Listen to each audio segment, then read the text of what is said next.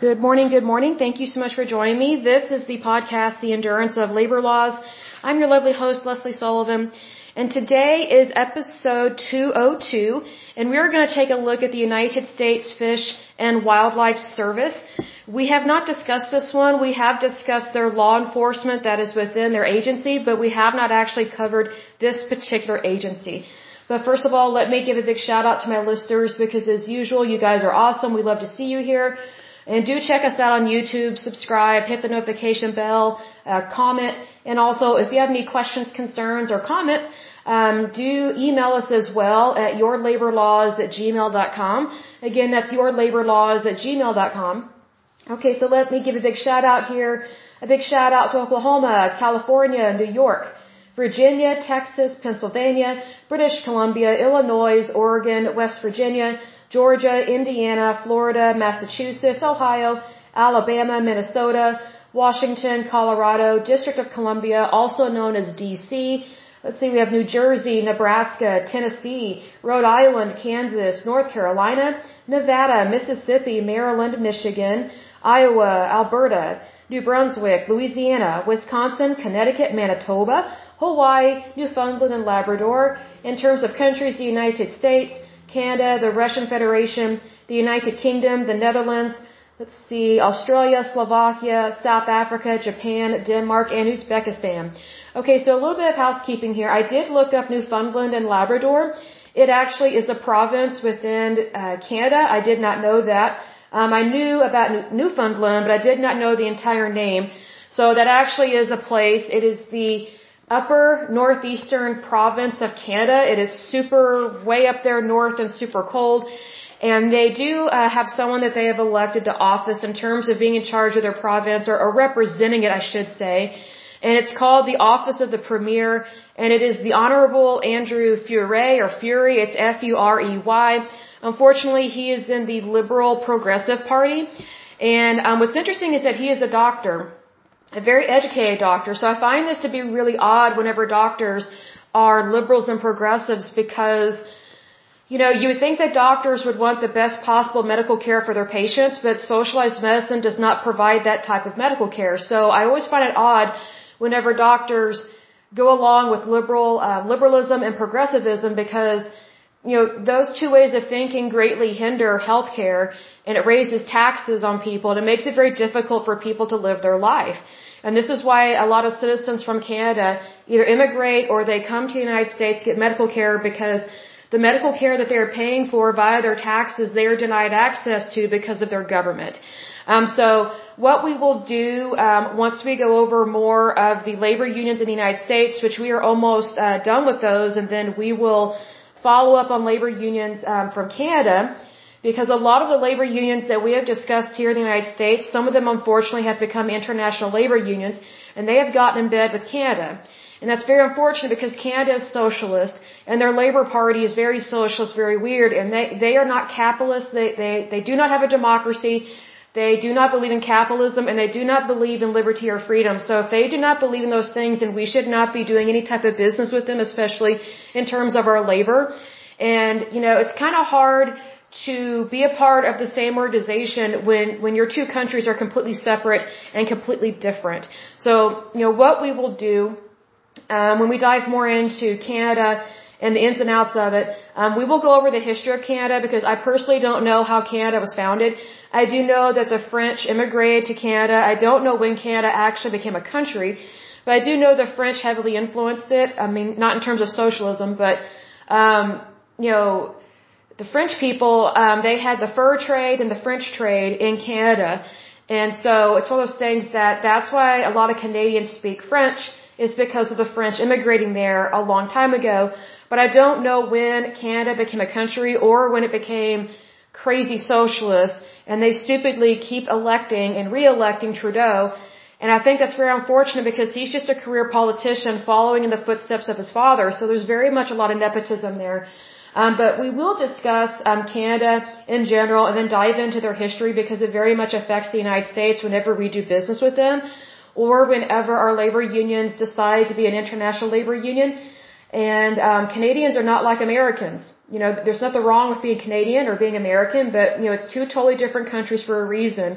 And what's interesting is that Trudeau, um, he's more concerned about critical race theory and what pronouns you use, as opposed to what's actually happening in his country and protecting his citizens. So he's very much a professional bureaucrat, and that's not a very good thing. Another thing I want to mention is that um, when I was talking about the Department of Defense the other day in regards to their Inspector General, I misquoted the budget of the Department of Defense. So the Department of Defense, their annual budget, um, so basically yearly monies they're given as of 2020. Let's see, their 2020 budget um, was 721.5 billion dollars, not million. That's with a B. That's every year they get that money. I don't know um, the exact amount of what the Inspector General's office gets, but it is ridiculous how much money the Department of Defense spends and overspends, and so that's why they have billions of dollars in waste and fraud, and that's why they don't like having audits. And so considering how large the United States Department of Defense is, there's a reason why they really don't want their Inspector General to do their job. So being that they don't want the inspector general to do their job because they perform audits, that's why they appoint people that they can control. So that's why you have a lot of cronies uh, within these federal agencies. So I just wanted to correct myself there because I was misquoting their budget. And um, yeah, kind of shocking how much they waste and spend, and it's, it's not always a pleasant thing. Um, but let's dive into the United States Fish and Wildlife Service. Again, we've talked about their law enforcement but we have not talked about the actual agency. So the preceding agency for this one um, is called the Bureau of Fisheries. Um, the jurisdiction is under uh, the umbrella of the United States federal government, so you know their budget's going to be ridiculous.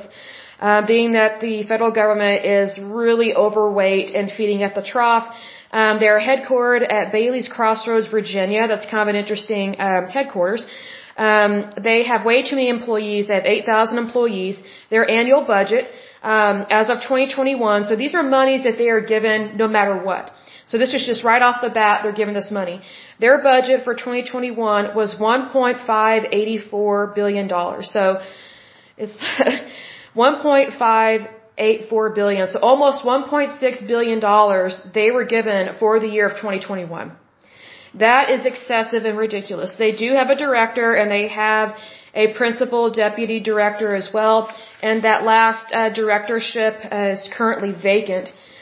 So I guess they're saving us a little money, not much. Um, but says here the United States Fish and Wildlife Service, also known as USFWS, again they love to abbreviate because they like to feel special, is an agency of the United States federal government within the United States Department of the Interior dedicated to the management of fish, wildlife, and national habitats. The mission of the agency is, quote, working with others to conserve, protect, and enhance fish, wildlife, plants, and their habitats for the continuing benefit of the American people. Yeah, almost at $1.6 billion a year. It shouldn't cost that much to handle fish and wildlife. I find this to be ridiculous. I mean, if they need help understanding how to do their job, they can easily go back to school and study biology and zoology, and I'm sure that they will be more educated in that manner. They can maybe also study museum studies because museum studies strangely also covers uh, archaeology. So you learn a lot about animals of times past because whenever you know history, it definitely helps you with your future, which is another reason why we go over these things. It says among the responsibilities of the United States Fish and Wildlife Service are enforcing federal wildlife laws, protecting endangered species. Now sometimes that gets a little excessive. Um, I am in favor of protecting uh, species, but sometimes they get so extreme that it's ridiculous. Um, managing migratory birds, restoring nationally significant fisheries, conserving and restoring wildlife habitats such as wetlands, helping foreign governments and international conservation efforts, we shouldn't be doing that. That's not our problem. We are not responsible for the planet's habitat. That's ridiculous. That's ridiculous. That's probably where a lot of this money is going, if not waste and fraud and overspending. It says, and distributing money to fish and wildlife agencies of the United States through the Wildlife Sport Fish and Restoration Program. Well, that's probably a honeypot for them. That's probably where everybody's got their hand in the pie, and that's probably why there's such a big problem. Okay, so it says the vast majority of fish and wildlife habitats are on state or private land not controlled by the United States government. Well, that's very interesting because the federal government has been trying to take away lands from private citizens, whether through this agency, but specifically through the EPA. So this is where big government gets too big for its britches and it tries to confiscate um, properties illegally from private citizens. That is a problem. And so if you are a citizen that is having to deal with that, you need to report that to your attorney general within your state and um, your your state prosecutor and also, um, you need to recognize that you have you have citizens' rights as a as a federal citizen, but also you have states' rights.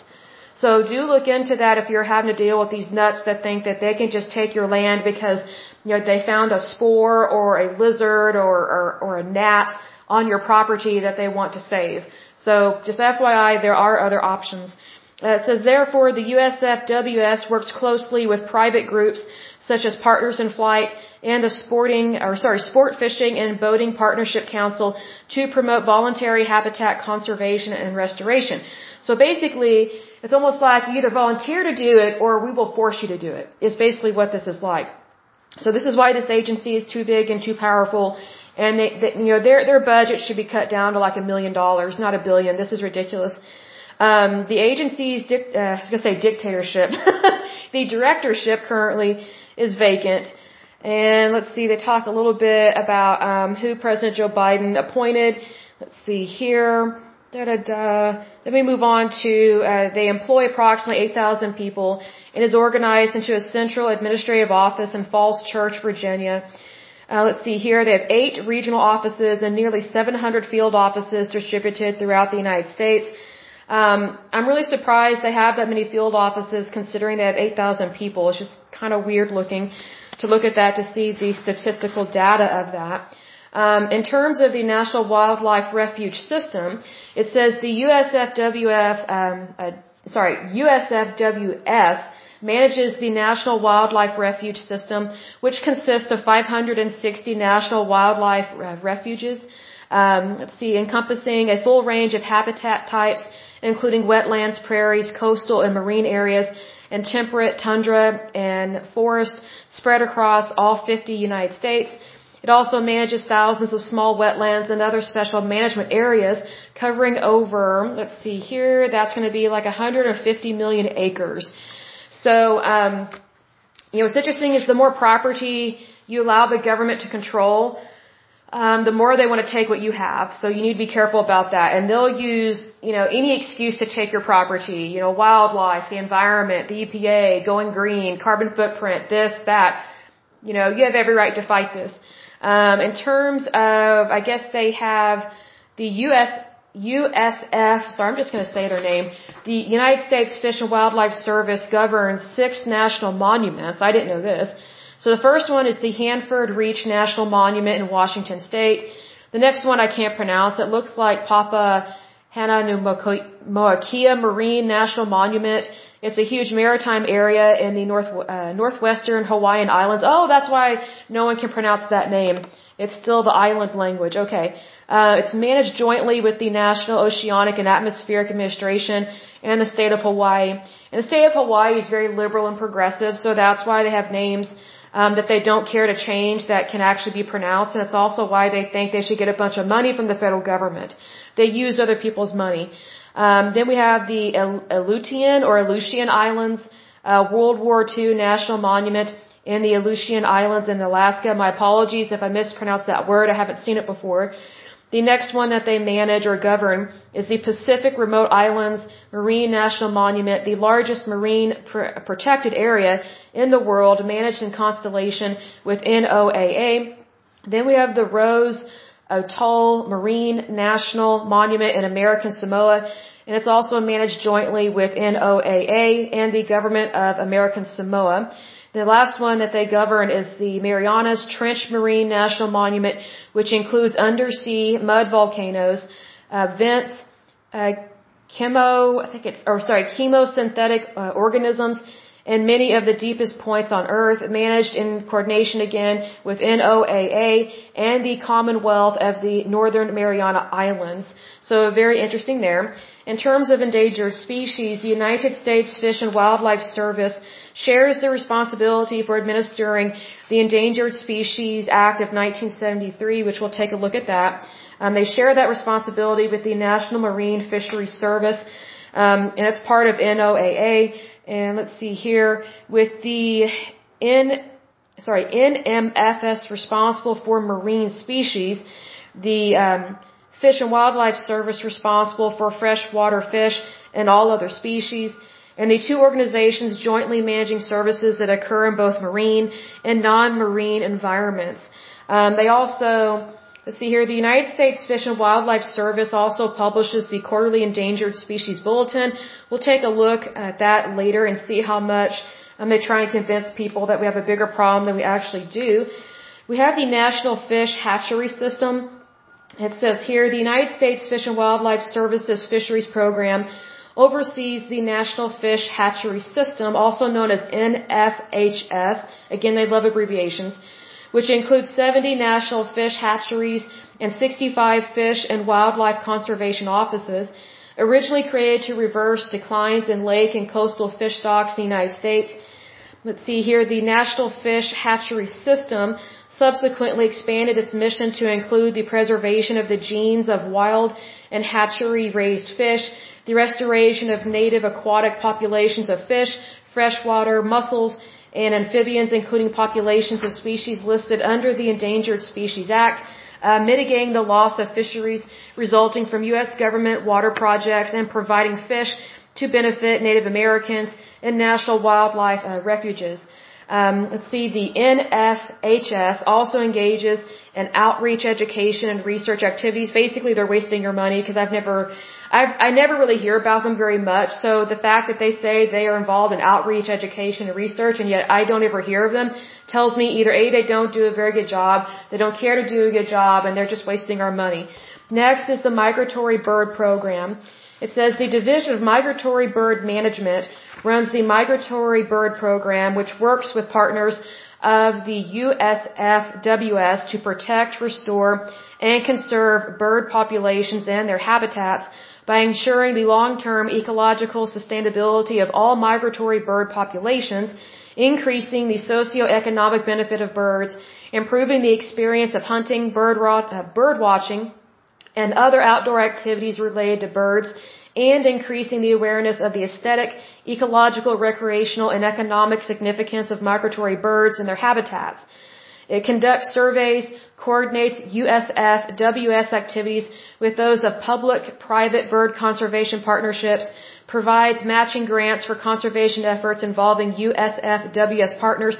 That's where there's a lot of waste and fraud, I guarantee it. Uh, develops policies and regulations and administers conservation laws related to migratory birds, issues permits to allow individuals and organizations to participate in migratory bird conservation efforts. I just want to mention here, Mexico doesn't care to do that, and they are actually killing off a large portion of their birds that actually fly up to the United States. And the reason why Mexico is doing this is because they have farmers down there that they allow Americans and Europeans to travel to their land and basically camp out or you know stay at a resort type facility and then go out and shoot and kill a whole bunch of birds and they overhunt. This has been happening in Mexico for a long time, but no one holds Mexico accountable. They just try and blame the United States. Well, good luck with that. It says here they also help educate and engage children in wildlife conservation topics and provides resources for parents and educators to assist them in helping children explore nature and birds. Basically a waste of money. Um, we have a lot of self-entitled kids that are growing up and they really don't operate real well in regular everyday life. They don't understand um, what it means to be a good citizen, and um, they basically grow up and become these crazy liberal nutbags, and they don't understand the United States. They don't understand uh, democracy, capitalism, or freedom, but yet supposedly they care about the environment. It's like, well, if you don't have a country, or if your country is, is screwed up, you know, the environment to which you live in is not really going to matter because your country is corrupt. So that's why we need to make sure that we're not just making it all about the kids all the time. And I am for kids. I love children, but you know, I live here in the Bible Belt, and it's like there, there's kind of this common trend right now that's been going on for a while that everybody's like, oh, we got to do it for the kids. You know, everything we do, we got to do it for the kids. It's like, no, like when you make it all about kids, you spoil them. They're they're they're spoiled rotten, and they are uh, very much entitled, and then adults get ignored. So, you know, I don't think that's really panned out very well. I think kids need to be raised to be self-sufficient. And whenever these people make it all about the kids, these kids are far from being self-sufficient. They are weak-minded very intolerant people. It's really bizarre. Um, but moving on, talking about the landscape conservation cooperatives. Um, the USFWS partners with the Landscape Conservation Cooperatives, a network of 22 uh, autonomous cooperatives sponsored by the Department of the Interior, which um, functions as regional conservation bodies covering the, the entire sorry the entire United States and adjacent areas. So basically, probably a lot of money is going down the tubes with that one as well. Let me get a drink of water. Hold on just a moment. Whenever you see the word cooperative, um, you think about money being poured down a rat hole and there not being accountability. That's been my experience, uh, even in the private sector. You have to be concerned about stuff like that. Um, we've already talked about their law enforcement, so I'm not going to go into that. Um, there is a National Fish and Wildlife Forensic Laboratory. Um, uh, this department operates the Clark uh, Bavin National Fish and Wildlife Forensic Laboratory, the only forensics laboratory in the world devoted to wildlife enforcement. Um, by treaty, it also is the official crime laboratory for the Convention on International Trade in Endangered Species of Wild Fauna and Flora and the Wildlife Group of Interpol. The laboratory identifies the species or subspecies of pieces, parts, or products of an animal to determine its cause of death, help wildlife officers determine if a violation of law occurred in its death, and to identify and compare physical evidence to link suspects to the crime scene and the animal's death. I think that's actually a really good thing to do because I've mentioned this in times past. Here in Oklahoma, we've been having a huge problem um, with the Chinese um, coming into Oklahoma and they hire basically stupid farmers and people that are poor here in Oklahoma, basically out, out in the sticks, and they overhunt our turtles because turtles and turtle meat is considered a very expensive delicacy in China, so they've been overhunting our turtle population here in Oklahoma, and it has been dwindling. So we have officers, I think, um, within our fish and wildlife departments within the state of Oklahoma that have been trying to fight um, these these people that are unlawfully hunting in Oklahoma by the thousands. Like they they literally steal thousands of turtles from our habitats and from the wildlife that we have out and in nature, so to speak, and they put them in these huge Tupperware tubs and they ship them to China.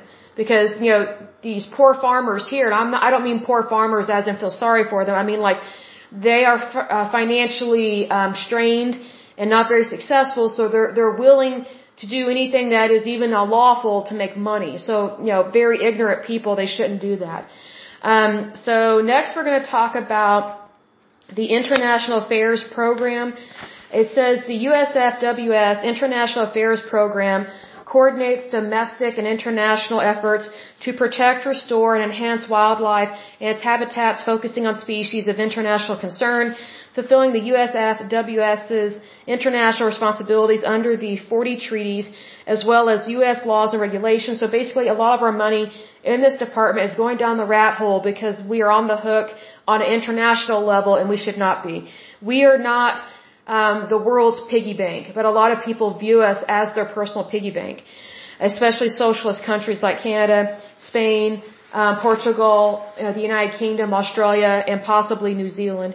It oversees programs which work with private citizens, local communities, other U.S. government and U.S. state agencies, foreign governments, non-governmental uh, organizations, scientific and conservation organizations, industry groups, and other interested parties on issues related to the implementation of treaties and laws and the conservation of species found um, in the world, basically. So here's the thing: Do you really think the rest of the planet is going to do their part when you know, you know most other countries are pretty terrible? Um, you know, the United States is a world superpower for a reason. It's because we do things right we have capitalism, we have democracy, and we have freedom. there is no other country on the face of this earth that compares to the United States. Now here's the thing, these other countries, you know, all they have to do is turn over a new leaf and start doing things right and do exactly what the United States does so that way they have a better country and have a more stable economy, but they don't care to do that because of crime and corruption, socialism, fascism, and communism. I mean, take your pick. So needless to say, why would these countries that don't behave right and are very much fraudulent in their business affairs, you know, what makes you think they're going to care to do what's right even with endangered species? All they're going to do is say, oh, we care. Yeah, you know, we will definitely um, co- coordinate with you. And all they do is use us for money. Excuse me, let me get a drink of water. Hold on just a moment. Like basically, um, you know, I kind of look at it this way. You know, let's say an ex-con gets out of prison uh, do you really expect them to not ever go back to their way of life? That's basically, you know, you know, whenever you're looking at these countries that are corrupt, like you're basically asking a criminal to stop stealing. Good luck with that. So, not not exactly the best thing. Let's see here. In terms of tribal relations, I'm not real familiar with this, but it says pursuant to the eagle feather law. I've never heard of this. Oh, wait a second. I've heard about this in regards to overhunting eagles. I'm not aware of the eagle feather law, but I do know about eagles and tribes here in Oklahoma, and you, you have to be careful about hunting eagles, and if you shoot one, especially by accident, um, you have to be careful about these things. And basically, Indians are basically the only ones that can kill eagles, um, so that, that way they can still continue to practice their pagan religion, which you know, I, I don't think that they should be allowed to kill animals, you know, just to practice their religion or, or have their culture. You know, um, I, I just think that's wrong. You know, we should not be okay with pagan religions taking place, um, because it's, um, it's not right. I'm, I'm, I feel like I'm stepping on eggshells with that one. Um, but at the same time, it's just one of those things like we are a Christian nation. We are one nation under God. We are not wickets. We are not pagans. Uh, we are not tribal. And, you know, you know, our money says in God we trust. Well, if you're practicing a pagan religion, then you are not trusting God. So that needs to say is a problem. And pagan religions very much brainwash children. And they are very horrible to women. And a lot of them are cults. So this is why we should not be practicing any of those religions whatsoever. And they should not be given permission to do what they want whenever they want. Uh, that has been a problem here in Oklahoma for sure. Uh, pursuant to the Eagle Feather Law, Title 50, Part 22 of the Code of Federal Regulations, and the Bald and Golden Eagle Protection Act, which we will take a look at that. The, US, the USFWS administers the National Eagle uh, Repository and the permit system for Native American religious use of eagle feathers. I don't think they should be allowed to do that. Um, these exceptions often only apply to Native Americans. They play favoritism. That's not the American way. Um, these exceptions often only apply to Native Americans that are registered with the federal government and are enrolled with a federally recognized tribe. Um, so here's the thing: we should not be recognizing tribes because the United States is one country. You know, when you recognize these tribes as like a federal entity, is what I mean. I'm not saying that tribes don't exist; they do. That is their culture, that is their heritage, but they should not be recognized on a federal level because now all these exceptions to the rule are granted to them and there's a lot of waste and fraud within these tribes that no one wants to talk about. So it is a problem because there's so much corruption within Indian tribes. It's it's ridiculous. Um, you know, let me put it this way: the IRS would have a field day with the audits and the and the books and the bank accounts of tribes. They would just have a field day with it because there's a lot that they don't do right, and they they very much think they do they don't have to do things lawfully or legally because they're recognized as a federal tribe. That's probably a big problem there. Let me get a drink of water. So it says here in the late 1990s and the early 2000s, the United States Fish and Wildlife Service began to incorporate the research of tribal scientists into conservation decisions. I think that's a mistake because they're, they're going to be um, slanted on one side, they're going to be jaded, and they're going to have um, not a very good opinion of the United States. Let's see here. It says here, I'm going to skip that next sentence because it doesn't read right. Um, but it talks basically about their agriculture and things like that. And so I think it's just one way um, to give certain people that are elitist permission to do what they want, especially uh, scientists, and I think you have to be careful with that. Um, in terms of the the history of this organization of the Fish Commission and Bureau of Fisheries, um, it says the original name uh, for the United States Fish and Wildlife Service was the United States Commission on Fish and Fisheries, uh, more commonly referred to as the United States Fish Commission. It was created in 1871 by the United States Congress with the purpose of studying and recommending solutions to a noted decline in the stocks of food fish.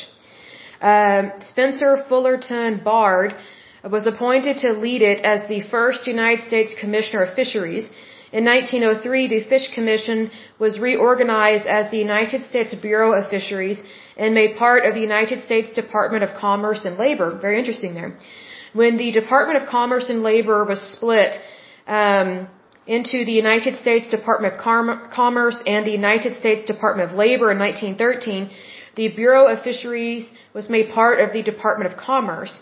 Originally focused on fisheries, science, and fish culture, the Bureau of Fisheries also assumed other duties. In 1906, the United States Congress assigned it the responsibility for the enforcement of fishery and fur seal hunting regulations in the territory of Alaska because they were overhunting up there. Even farmers and um, tribal people and um, people that are native to those areas, they were over hunting. So just because someone is Native American or a villager or a farmer or agriculture, you know, whatever the case may be, that doesn't mean they actually understand the ecosystem. Because there are many instances where tribal people, villagers, and you know, people native to the area, sometimes they deplete their own natural resources. So it's it's not just big corporations that do this it's also the local people that do this as well. It says here in 1910, um, okay, so let me back up.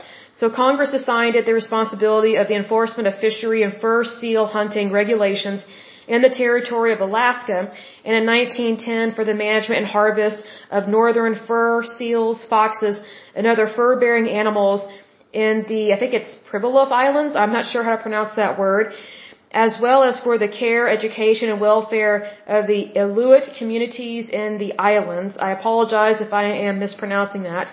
In 1939, the Bureau of Fisheries moved from the Department of Commerce to the Department of the Interior. I think that's good because fisheries, it's it's not a um, there is commerce in it, but um, the Department of the Interior I think would be better for that. Um, we're going to skip over talking about um, going into detail about their surveys. Um, they do have different types of surveys. Um, they and they have different departments. So they have the division of economic. I think it's ornithology and man, man, that. If that basically study of mammals. And then they have the division of biological survey. And then now they have the Bureau of Biological Surveys as well. And then it says here on June 30th, 1940, the Bureau of Fisheries and the Bureau of Biological Survey were combined to form the Department of the Interior's Fish and Wildlife Service. In 1956, the Fish and Wildlife Service was reorganized as the United States Fish and Wildlife Service, which remained part of the Department of the Interior and divided its operations into two bureaus. Um, the Bureau of, of Sport Fisheries and Wildlife, and then the second one um, is the Bureau of Commercial Fisheries. Um, with the latter inheriting the history and heritage of the old U.S. Fish Commission and U.S. Uh, U.S. Bureau of Fisheries. Um, upon the formation of the National Oceanic and Atmospheric Administration, also known as NOAA, within the Department of Commerce on October 3, 1970, the Bureau of Commercial Fisheries merged with the saltwater laboratories of the Bureau of Sport Fisheries and Wildlife to form today's National uh, Marine Fisheries Service, an element of NOAA. So then talking a little bit about their fleet, um, from 1940 to 1970, um, the FWS operated a fleet of sea-bearing, or sorry, sea-bearing, sea-going vessels. Um, the fleet included uh, fisheries science research ships, fishery patrol vessels, and cargo liners.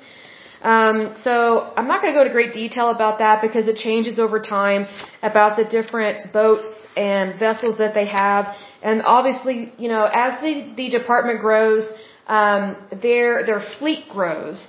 Um, what's interesting is that it says here both before and after the FWS became the USFWS in 1956, ships of its fleet used the prefix USFWS while in commission. So they're, they're basically aligning themselves together.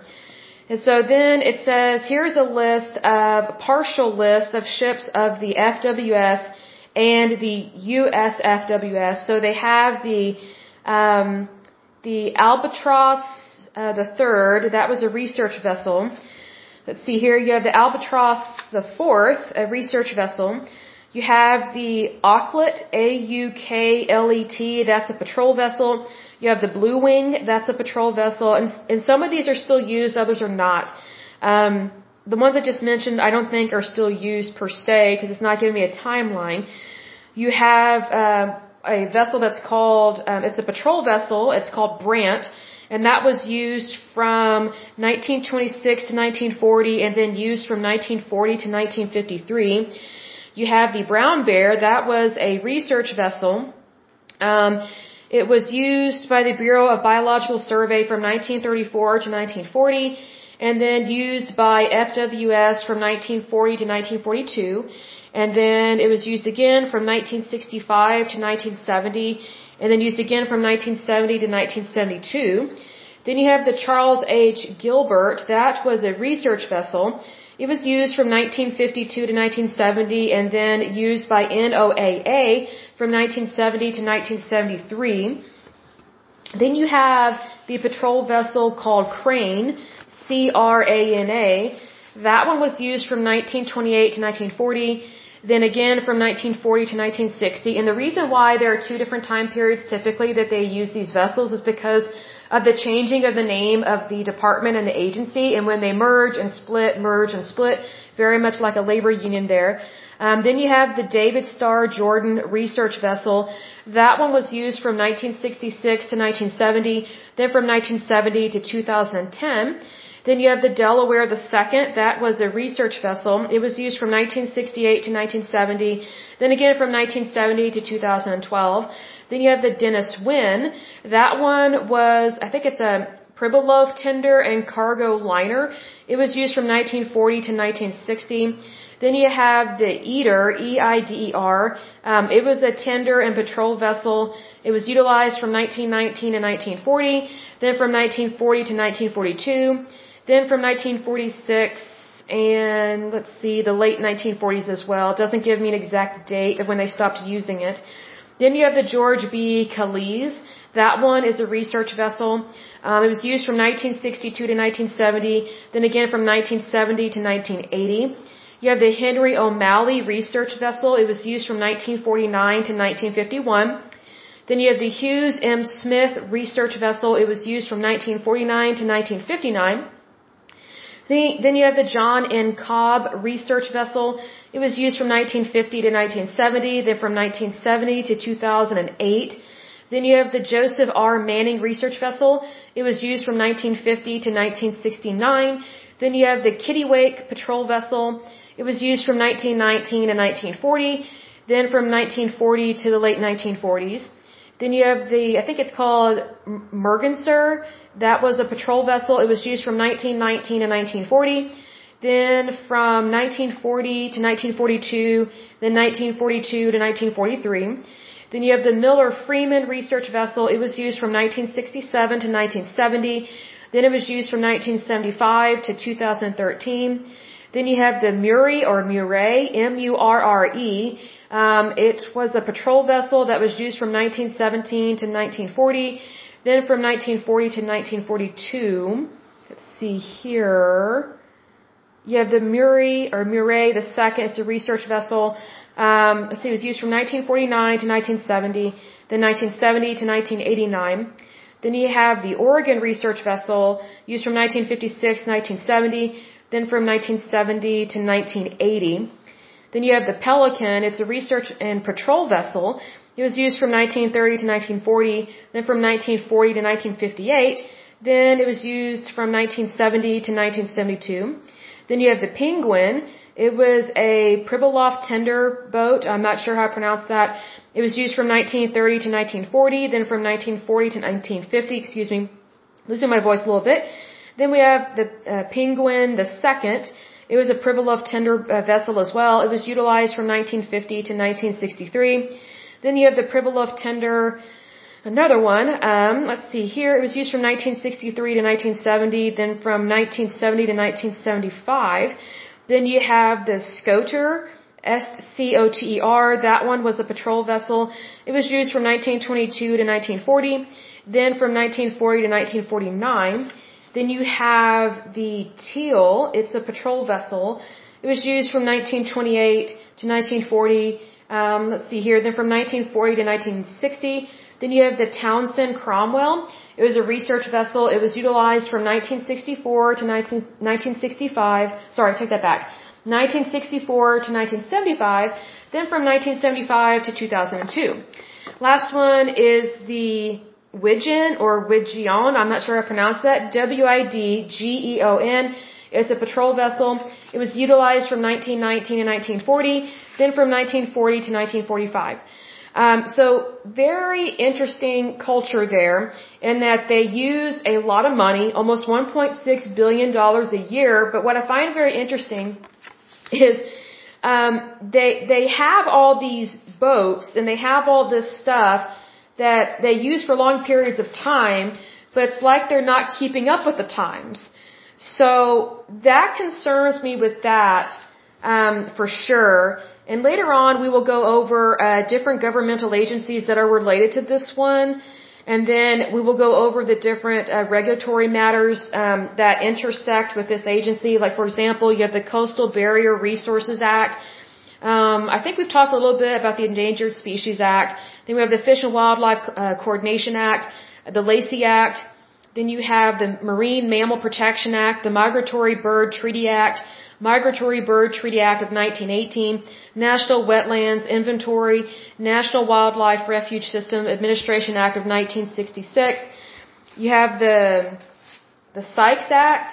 That sounds fake. Interesting names there. Then you have the Convention on International Trade in Endangered Species of Wild Flora and Fauna. And then you have the Wild Bird Conservation Act of 1992. So very interesting there. Um, oh, this is interesting. Um, there's a, a, court docket listed here. It says Sierra Club versus Babbitt.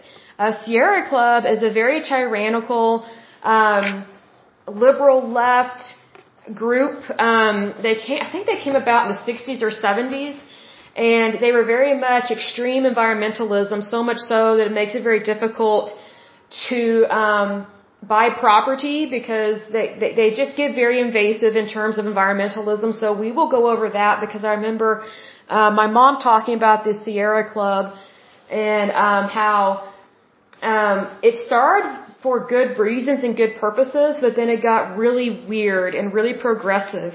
Um because um, again, you know, there there was a, an outcry from the public um, in America about things going on in the environment that are endangering the environment and it's harming and hurting people as well as the wildlife. And so one of the reasons why President Richard Nixon consolidated so many government agencies and created the EPA was because there was an outcry from the public about, hey, these different federal agencies that are supposed to be helping, they they are so uncoordinated and they're not working well with each other, and so we've got these problems out here. And so that's why President Richard Nixon, who, mind you, again, was a Republican president, um, why he created the Environmental Protection Agency, it was because there was a need for it. You know, what's interesting is that, you know, just because we have a need for something, that doesn't mean that we give our government permission to be to be tyrannical um, in their federal legislation and their laws several decades later, and that is exactly what has happened um, with the EPA and the Department of the Interior, the Department of Defense, and the United States Fish and Wildlife Services. I mean, all you have to do is take a look at their budget. I mean, we're talking billions of dollars. And so, you know, that's very concerning that, you know, our tax dollars are going towards federal agencies that have a huge and tremendous problem with waste and fraud. But yet, you know, if private sector companies were to have billions of dollars in waste and fraud, somebody's going to jail. you know, that's just how it is in the private sector. Um because um, prosecutors are, are quick to lock up people from the private sector, but they're not quick to lock up their own. And I think that's very unfortunate because, you know, the, the law applies to everybody equally. There is no favoritism. And there is no nepotism. But unfortunately, whenever you get these large federal agencies and, you know, they get billions of dollars a year, you know, why would they care to stop when they've been getting away with so much for so long? And that's not a conspiracy theory. I don't believe in conspiracy theories. I'm just looking at the facts. When I see billions of dollars going down a rat hole, and I don't see that our government has actually done its job and done it well, then I have to think, okay, what are they actually spending the money on and how can we make things better? Because I do think we, we you know, I would say for the most part, we do need these federal agencies. It's just they're not being run right. So again, one of the reasons why they are not being run, sorry, being run right is because they have been um, run by bad people, and the reason why is because you get incompetent leaders, they appoint or nominate incompetent people. So this is a tremendous problem.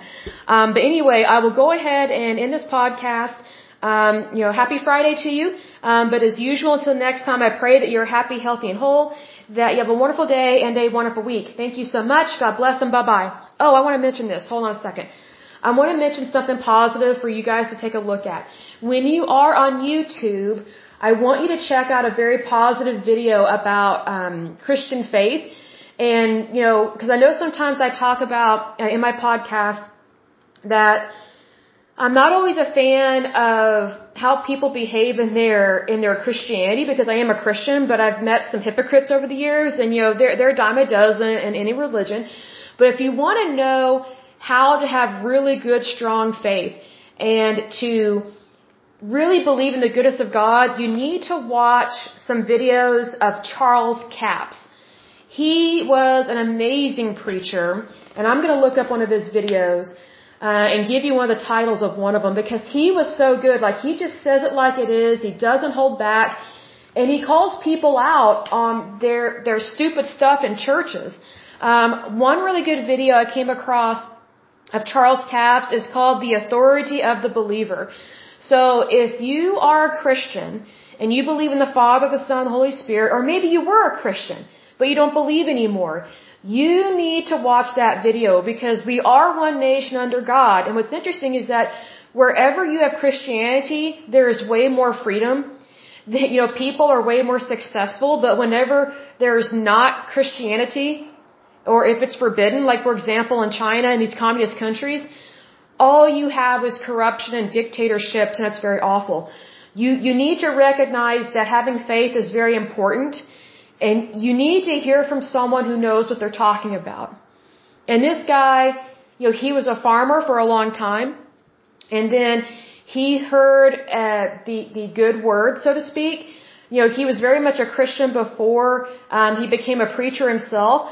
But you know what's interesting is, that it matters what someone says to you because and it matters what you believe. So what I really like about his videos, and, and I think this video, I think this recording goes back to the late 70s or early 80s, if I'm not mistaken. Really good message, very powerful, even for today's Christians. You know, I've said this in times past. I was raised in a Wrath of God church. I mean, it was it was like everybody's going to hell, and I'm just like, this is horrible. Well, you know, that's not what God says.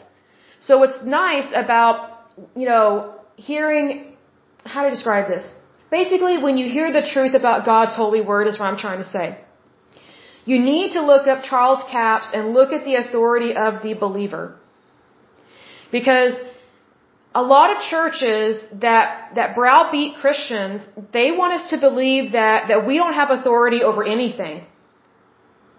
Well, all you're doing is inviting trouble into your life when you're when you're doing that. Like when you think that you're no good, you know, you're just a worm. God doesn't love you. He can't wait to throw you into the fiery pits of hell.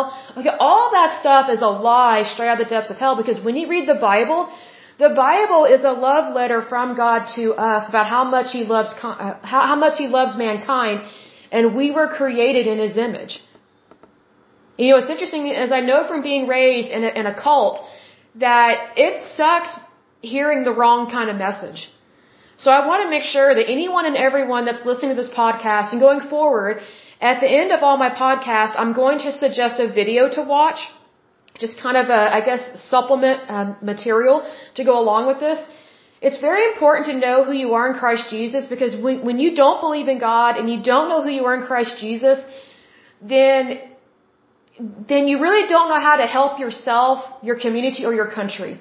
And I think that's why some people look to government to solve their problems. So then they institutionalize socialism and communism because they, they have tried to take God off the throne and put government there, and you can't do that. And that's why socialism doesn't work, communism does not work, and that's why fascism does not work, because you're making government your God. You know, it's it's really a horrible thing to make government your god because government um it, it's not its you know its purpose is not to be your god. Its its purpose is to be run by the people of that country.